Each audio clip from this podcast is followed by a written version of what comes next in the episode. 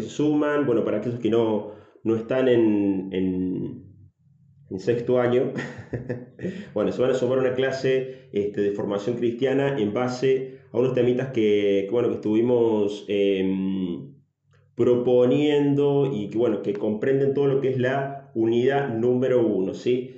Vamos a hacer un repaso muy, pero muy simple porque em, la idea es Voy a ver si, si coloco la cámara en otro lado. A ver, ahí. Ahí va. Así puedo ir viendo el, el, PowerPoint, ¿sí? Este PowerPoint yo después se los voy a pasar. En realidad ya lo tienen. Em, bien, vamos a hacer rápido el repaso. Decíamos que teníamos cuatro etapas totalmente diferentes. La etapa antigua, la etapa medieval y la etapa em, moderna, por así decirlo, ¿no? Em, en la etapa moderna habíamos visto que hay un quiebre entre la cuestión de la filosofía y la fe. ¿sí? Resurge el tema de la ciencia, resurge con muchísimo potencial. ¿Por qué? Porque aquellos que fueron expulsados em, de los feudos, del sistema feudal que, había, eh, bueno, comenzaron a hacer su vida, ¿no? Eran tildados de herejes, eran tildados de, de poco creyentes y si no se iban los mataban. Entonces, en este sentido hay que tener muchísimo cuidado em, de tener en cuenta esto. Hablamos de aquellos que se habían ido de, de estos feudos, ¿sí? Eh, empezaban a conformar comunidades, empezaban a, producir eh, diversas cantidades de, de materiales para venderlos en plaza y así es como aparecen los famosos señores burgueses, ¿no? Eh, son aquellos que trafican, no trafican, digamos, en, el sentido estricto de la palabra, pero sí comercian con, em, con otros en las plazas, aparecen los bancos, y a la par que aparece esta gente que se dedica al tema de, em, del negocio, Em, aparecen también estos otros que se preguntan por la naturaleza. Decíamos, ¿por qué llamamos a esta época renacimiento? La llamamos renacimiento porque se decía de la otra época una época oscura o el oscurantismo. Eh, bueno, veíamos que de diferentes puntos, bueno, ¿de qué punto decimos oscurantismo? No? Porque del otro lado también había, había habido mucha producción este, filosófica, teológica. Eh, entonces, bueno, pero esta gente le llama oscurantismo porque la ciencia estaba dormida, la ciencia que nosotros estuvimos viendo, esa ciencia bien empírica, esa ciencia bien dura, em, estuvo muy, muy dormida. Y aparece la ciencia de la mano de algunos algunos autores muy famosos como Copérnico, como Galileo, que comienzan a hacer toda una cuestión de estudios sobre la naturaleza.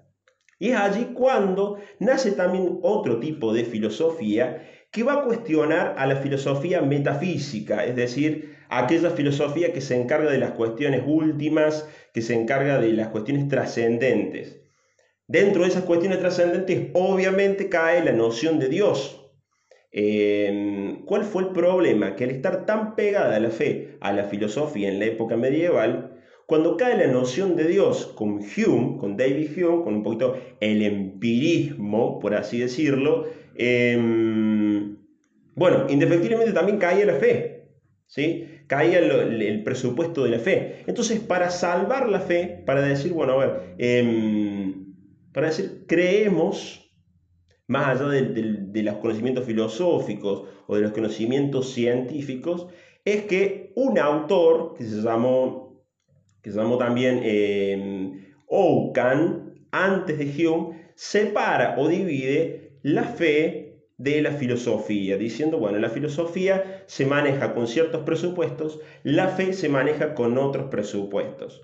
Ya Hume va a decir que todo lo que no se puede ver, que todo lo que no se puede tocar, eh, son cuestiones burdas, por así decirlo, son como eh, quimeras les llama a él, pero no tienen valor. Es decir, todo aquel conocimiento que no se puede ver, todo aquel conocimiento que no se puede tocar, que no se puede experimentar, que no se puede llevarlo al laboratorio, no vale, no es ciencia para Hume.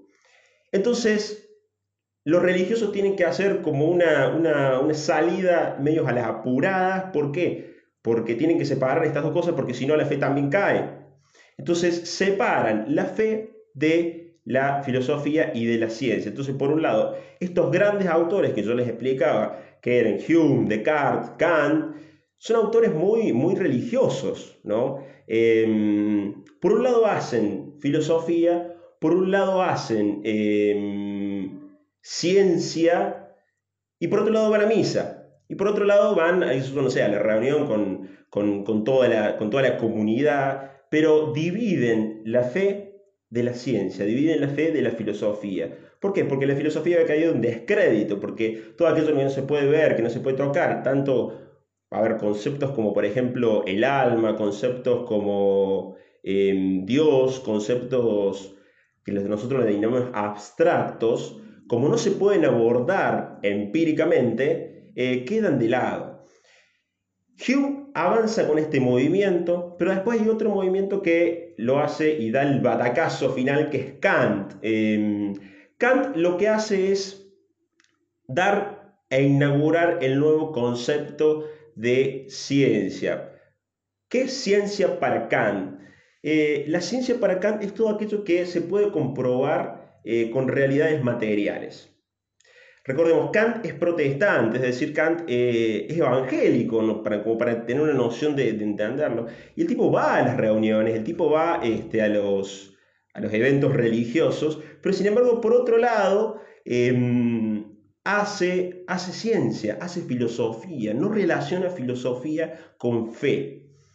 En este tiempo también es un tiempo en el que la iglesia misma se va a poner como en contra de esta posición, eh, bien conservadora, se va a tirar para atrás y va a decir nosotros no aceptamos estos cambios de la modernidad. Bien, ahí veo algunos comentarios muy bien, eh, Rodri, el tema del amor, claro, cómo comprobamos el tema del amor si no se ve, si no se siente, em, se siente sí, pero no se ve, no se puede llevar al laboratorio, ¿no? Eh, una de las cuestiones muy importantes em, es, por ejemplo, el tema de persona, ¿no? Es un concepto medio abstracto, un concepto que no se puede ver, que no se puede tocar. Entonces, todo concepto que no se puede ver, que no se puede tocar, eh, es imposible, no se puede abordar. Eh, mira, pásame el, vasito con agua. Tengo acá un vasito con agua eh, bueno, a ver, por ejemplo, para Kant, obviamente, un vaso con agua es un vaso con agua, y, mm, y si uno le dice bueno, ¿a cuánto hierve el, digamos, el agua? Bueno, hay que experimentarlo, hay que llevarlo al laboratorio, hay que ponerle un poco de fuego acá abajo, y que, bueno, tomamos la temperatura y decimos, bueno, y el agua hierve a 100 grados, conocimiento que todo el mundo ya lo tiene sabido, pero para que no, notemos qué es el conocimiento para Kant, es todo lo que se puede ver y todo lo que se puede tocar, de tal manera que él inaugura ciencia, la noción de ciencia. Pero esta separación de fe y de razón, es decir, de fe por un lado, eh, de filosofía y, de ciencia por el otro, eh, no va a ser tan tajante, porque, porque esta gente que, mm, se dedica a la ciencia, que se dedica a la filosofía, eh, lo que va a hacer va a ser conservar aquellos valores como la solidaridad, la fraternidad, la igualdad, la libertad y el amor. ¿sí?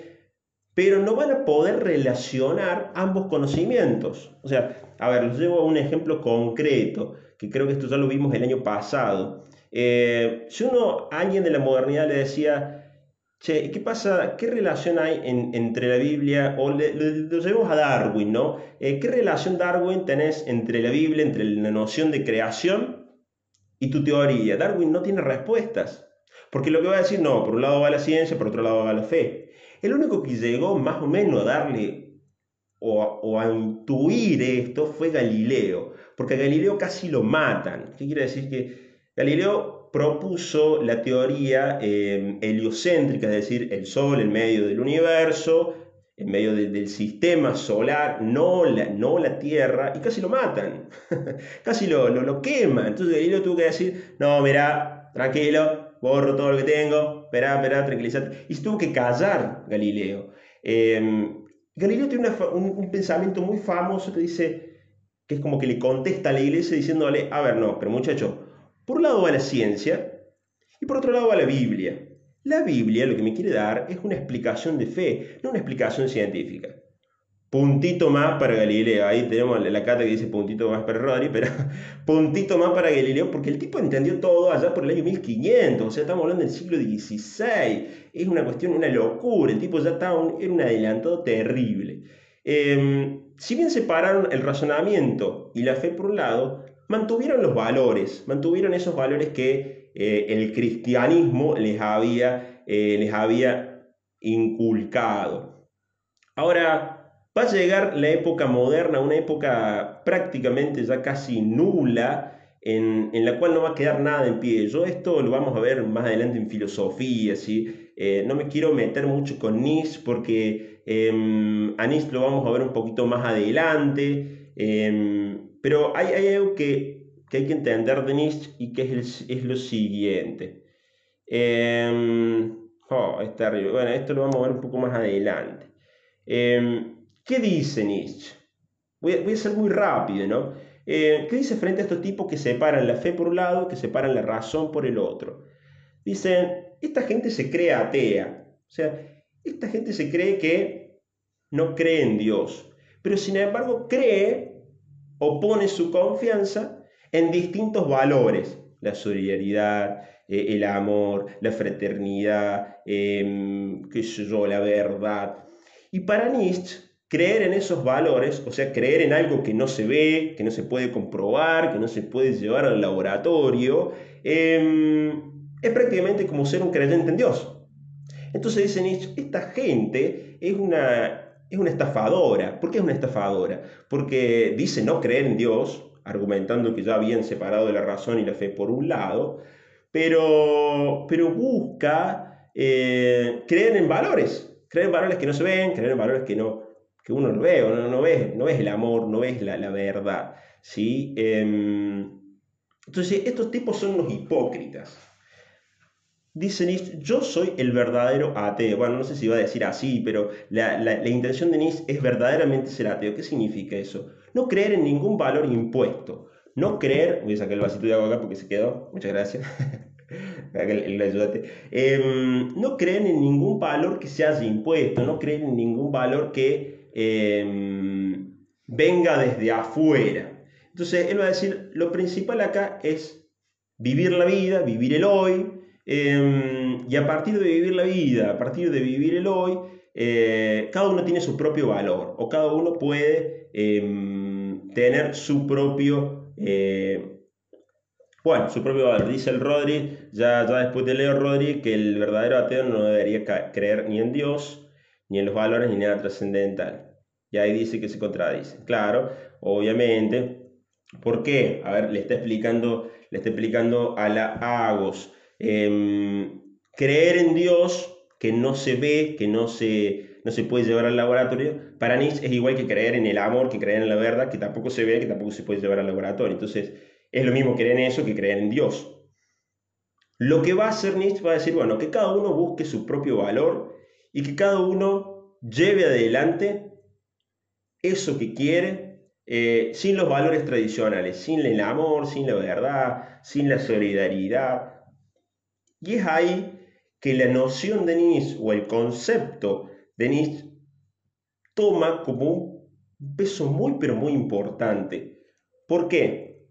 Porque acá ya no solamente cae la fe, la fe ya estaba totalmente tirada abajo por el piso, digo, esto a ver, uno tiene que entender esto em, a nivel, no sé si mundial, pero sí europeo, ¿no? Em, la fe estaba totalmente relegada. ¿Quién creía? Creía solamente esas personas que estaban dentro de la iglesia. Eh, claro, muy bien Agos Cuello dice, eh, sustituyen a Dios por los valores, esos son los modernos, ¿no? Eh, Nietzsche dice, son unos hipócritas, son unos hipócritas, no tendrían por qué sustituir eh, valor por valor o, o algo trascendente por algo trascendente. Eh, entonces, ¿qué dice Nietzsche? Cada uno tiene que hacer lo que, lo que tenga que hacer, tiene que buscar su vida, tiene que buscar este, em, su plenitud, hoy se podría decir así, em, como pueda. Entonces, ¿qué es eso? No sé, a ver, vos que estás del otro lado, ¿qué, qué es eso? No sé, querés hacer una empresita, eh, bueno, la voy a hacer no tengo, no tengo en cuenta ni, ningún valor, ¿no? Eh, porque los valores tradicionales ya han caído, porque los valores tradicionales ya, ya no tienen partido para, para, mm, para Nietzsche. Eh, entonces, por ejemplo, si yo quiero, quiero tener una empresa y quiero ganar plata, para Nietzsche no habría ningún problema, ¿sí? Eh, y si tengo que matar gente para eso, tampoco habría ningún drama, no habría ningún problema. Eh, ¿Por qué? Porque el valor del amor, porque el valor de la solidaridad ya no cuentan. ¿sí? Es importante entender eso, que los valores tradicionales, todo eso que te venían enseñando de chivo, que tenés que, tenés que ser honesto, que tenés que ayudar al otro, no, para mí esto es una, a ver, lo voy a decir en un lenguaje coloquial, esto es una gilada, ¿no? Eh, dice, no, usted tiene que hacerse mujer, usted tiene que hacerse hombre, tiene que cumplir su sueño, qué sé yo, vos querés viajar, bueno, busca cómo viajar, busca eso, eh, no importa cómo, ahí está el punto, ¿no? No importa cómo, no, no, este no importa la, forma. Dice la amiga Cuestas, eh, sería un desastre porque cada uno haría lo que pinte. Y bueno, claro, eso se llama para Nietzsche la voluntad de poder. Acá chicos, em, tenemos prácticamente la cuestión de la fe por un lado, está todo esparramado, ¿no? De la fe por un lado, eh, la filosofía por otro lado, la ciencia, la ciencia que en un momento, ya en, la edad moderna, posmoderna, dice, no, el avance, el avance científico va a ser el que nos trae la felicidad, y ahí aparece Thomas Edison con la lamparita, todo esto que estamos viendo nosotros, el loco que hace internet, bueno, eh, todo eso va a traer al progreso. Dice la brisa, eh, con AIXA, dice, va más allá de lo que piensan y hacen cualquier cosa. Claro, hacen todo lo posible para lograr sus objetivos. Claro, eso es lo importante. Yo, a no quiero entrar en Nietzsche porque no es la clase de Nietzsche es para ver cómo se va desarrollando la fe y la razón a lo largo del tiempo. Muere Nietzsche, no muere loco Nietzsche. Eh, muere loco, no, no, lo matan, pero estoy mirando acá.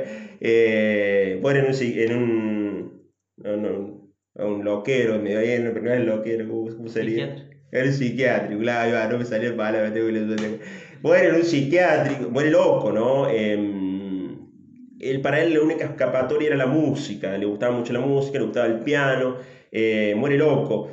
Pero no es el hecho de un loco que gritó en una soledad. ¿sí? Eh, acá el tema es que Nietzsche inaugura una nueva época en la cual va a desembocar en el siglo XX y va a desembocar en dos grandes guerras mundiales. Con esta cuestión de al objetivo se llega como sea, ¿no? Entonces, a la conquista mundial se llega como sea. Entonces, si hay que eliminar a 6 millones de judíos, se elimina a 6 millones de judíos, no hay ningún problema en hacerlo. Eh, eso, es lo que dice, eso es lo que dice Hitler, ¿no? Atención con eso.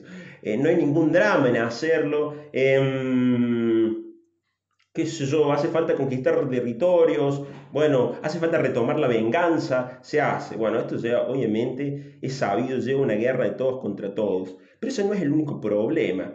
Em, hablamos con uno de ustedes los otros días, y esto ya también lo vimos en quinto año, em, que las herramientas, las cosas que usamos cotidianamente, pueden servir para beneficiarnos o pueden servir para este, traernos muchos problemas, ¿no? Por ejemplo, un cuchillo sirve muy bien para comerse un buen asadito el domingo, que son el otro día acá con, con, con el compañero nos comimos unos buenos choris, eh, le, metimos un poquito de fernet, bueno.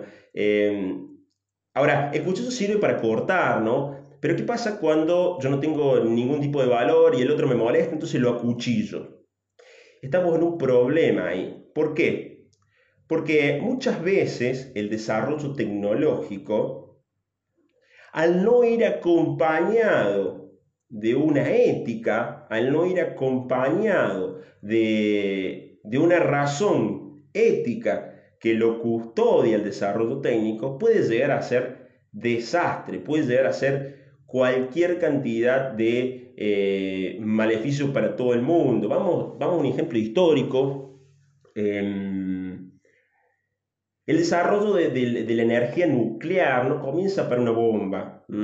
Es un descubrimiento que después se lleva al campo de, una destrucción, como es por ejemplo el tema de, eh, el tema de Hiroshima. ¿no? Em, entonces, eso es un problema. ¿no? Eh, cuando el desarrollo científico em, no tiene una ética que lo custodie, es decir, va acompañado, no va acompañado de diversos valores. Entonces ya hay un problema. ¿Por qué? Porque si pusiéramos una imagen, el reflejo de Nietzsche, el reflejo de la teoría de Nietzsche, em, es propiamente Hitler. Es el tipo que tiene un objetivo, es el tipo que tiene un objetivo para su vida, para la nación alemana, y, allá va, y sobre eso va, y no va, no va a parar hasta obtener eso, y de hecho se termina matando, ¿no? Miren la paradoja, ¿no? Em, entonces, yo voy a tirar algunas preguntitas, yo creo que ya vamos a ir cerrando porque ya estaremos en unos 20 minutos, em, por lo menos de grabación. Em, bien, excelente, cuello, impresionante materialismo sin espiritualidad, muy bien. Me parece que vamos a hacer todas las clases por Instagram. Está fantástico esto. Eh, voy a tirar algunas preguntitas así como para, como para pensar en voz alta, ¿no? Y también como que para que ustedes vayan, vayan poniendo ahí abajo los comentarios. Para pensar, ¿qué fin puede tener el conocimiento científico sin valores? ¿Mm? ¿Qué pasa con el conocimiento científico que se desarrolla y, no tiene valores? O sea, no apunta al bien común. Es como un instrumento que no, no, no, no pasa nada, ¿viste? Es como que se crea algo que si no tiene valor, eh, no, no está custodiado por nada. Y indefectiblemente el conocimiento científico sin valores lleva a que alguien que tiene más poder lo manipule para su propio bien y aplaste al resto. ¿no? Em, tenemos muchísimos ejemplos de, este talante. Otra preguntita. ¿Qué final podría tener un Estado sin valores? Fíjense, un gobierno que no tiene valores y lleva al, todos contra todos, em, a, buscar la propia riqueza, a buscar este, imponerse sobre otros. Eh, ¿Qué esperanzas de construir un mundo habitable podría haber sin valores? Y difícil, ¿no? Difícil. Eh, eh, tal vez yo después te lo voy a explicar cuando entremos con Nietzsche propiamente, pero em, el tema de vivir sin valores eh, es muy complicado, vivir sin amor, vivir sin solidaridad, es muy complicado. Ahora bien, ¿cómo puede volver de nuevo, obviamente, la fe a unirse con la ciencia y con la filosofía? Nosotros veíamos en quinto año que son conocimientos totalmente diferentes, totalmente em, conocimientos que eh, eh, son diferentes porque abordan preguntas diferentes. Ahora, que sean diferentes no significa que no se puedan unir, que sean diferentes no significa que no se puedan relacionar. Em, el conocimiento científico sin un valor está complicado porque queda muy, muy a la, liberación de, cada uno y a la búsqueda egoísta de más poder y, de más poder y así avasallar a los demás. Em, Ahora voy a ir leyendo algunos comentarios. Históricamente existen ejemplos de qué pasó si se pierden valores, claro, obviamente. Eh, sin valores no se puede vivir, nos llevaría a la autodestrucción. Bien. Eh, la Sophie Bruga dice, no se puede vivir sin valores, siempre necesitamos del otro. Claro. Eh, digo, a ver, lo pensemos en, este, en estos términos de hoy, ¿no? ¿Qué está pasando a nivel mundial? ¿Qué es más importante, la economía o la salud. Evidentemente llevar a un punto o a otro eh, nos va a llevar a, la destrucción. Pero fíjense lo que pasó en países que ponen en primer lugar la economía, el dinero, el dios dinero, el, billete, el dólar. Em, bueno, están perdiendo vidas. Ahora, ¿qué dirán Nietzsche? No, no interesa. No interesa si perdemos vidas. Em, la economía también, el desarrollo económico, tiene que ir en pos del bien común, no solamente del bien individual, del bien este, egoísta. Entonces, todo desarrollo científico que va sin un valor ético o que va por ahí sin fe, termina llevando a la, autodestrucción. Eh, hay un autor famoso que se llama Milley, que por ahí algunos lo pueden haber conocido, eh, que el tipo, tipo es un anarcocapitalista, o sea, eh, cada uno se le busca, a ver, para que no se me dé el comentario, un Estado sin valores llevaría a un caos total que conllevaría la autodestrucción del hombre, de la raza humana en sí. En alguna, o en alguna ocasión necesitaremos la ayuda. Dice Lozefluga, justamente con una situación de esta, si no tenemos valores, se nos lleva a la destrucción. Lacan de Robledo, eh, respetar y ser empáticos, mi libertad y mis derechos terminan donde comience lo otro. Claro, em, es muy bueno lo que dice Lacan, porque todos tenemos derecho a ser felices, ¿sí? Eh, nadie tiene derecho a ser feliz más que otro. Eh, nadie tiene derecho a, creerse más que otro. Y eso también es un dato bíblico, eso es un dato del Génesis. Cuando Dios nos crea, nos crea iguales. Eh, no nos crea con coronita unos, con coronita otros. Entonces, si desarrollamos la ciencia, la economía, Em, cualquier tipo de conocimiento, me estoy quedando sin batería en el celular, cuando desarrollamos cualquier tipo de estos conocimientos, em, punto más para acá, dice em, sin fe, sin ética, la consecuencia es la autodestrucción. Y hay cuando la ética, es ahí cuando la fe vienen a meter una información y a decir, no, para, frente a esto hay que tener cuidado, o frente a este desarrollo científico, o frente a la economía, lo más importante es el bien de todos, no el bien individual. Eso de que lo más importante es el bien de todos y no es el bien individual, lo más importante em, es un dato bíblico, además de ser filosófico. ¿eh? Eso uno lo puede tener como, obviamente, em, como un dato propiamente filosófico, pero es un dato de fe. ¿Sí?